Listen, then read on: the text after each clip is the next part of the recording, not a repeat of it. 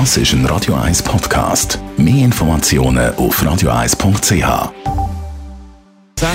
Gesundheit und Wissenschaft auf Radio 1. Unterstützt vom Kopfwehzentrum Irlande Zürich. www.kopfwww.ch Am 6. wird der Böck angezündet, an dem 6. Leute Montag. Und es wird ja immer mal wieder diskutiert, wie gut ist der Böck eigentlich als Wetterprophet. Der Brauch ist klar, je schneller der Kopf vom Böck vertätscht, desto schöner der Sommer. Wenn wir jetzt also Zeit uns den entsprechenden Sommer bzw. das miteinander vergleichen und die Daten auswerten seit 1965, dann sieht man da keinen Zusammenhang zwischen der Brennzeit vom Böck und dem schönen oder weniger schönen Sommer. Also, aber zwischendurch, und das muss man auch sagen, landet der Böck wirklich ein Volltreffer. Zum Beispiel der Böck hat den Hitzesommer 2003 perfekt vorausgesagt.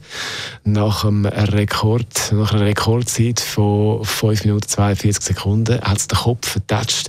Auch der Sommer 2017 hat der Böck mit knapp 10 Minuten Brennzeit ziemlich gut getroffen. 2000 hat der Böck mit äh, über 16 Minuten ziemlich lang gehabt. Oder ja, nicht lang, aber so ein bisschen durchschnittlich. Und es war auch ein durchschnittlicher Sommer dann gewesen schlussendlich. Aber der Böck ist auch schon falsch gelegen, schon ziemlich falsch gelegen. Und äh, wie wir das schon heute Morgen in der Radio 1 Morgen schon ein bisschen gehört haben, wichtig ist bei der Brennzeit natürlich auch der Aufbau vom Scheiterhaufen, die Feuchtigkeit vom Holz, die Qualität vom Holz, das Wetter, wo ist beim Aufbau, also heute hat es geregnet, könnte also länger gehen.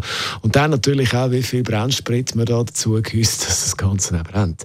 Aber wie die meisten von uns das ja so machen, freut man sich natürlich, wenn es der Böck schnell vertätscht auf einen schönen Sommer und wenn es ganz lang geht, dann denkt man sich, der Böck ist halt wieder einmal daneben gelegen. Und es gibt gleich einen schönen Sommer. Sechs Leute, heute natürlich immer mal wieder Thema, speziell heute Nachmittag mit Live-Schaltungen vom Umzug und Reaktionen dann natürlich auch später am Abend. Das bei Radio 1. Das ist ein Radio 1 Podcast. Mehr Informationen auf radio1.ch.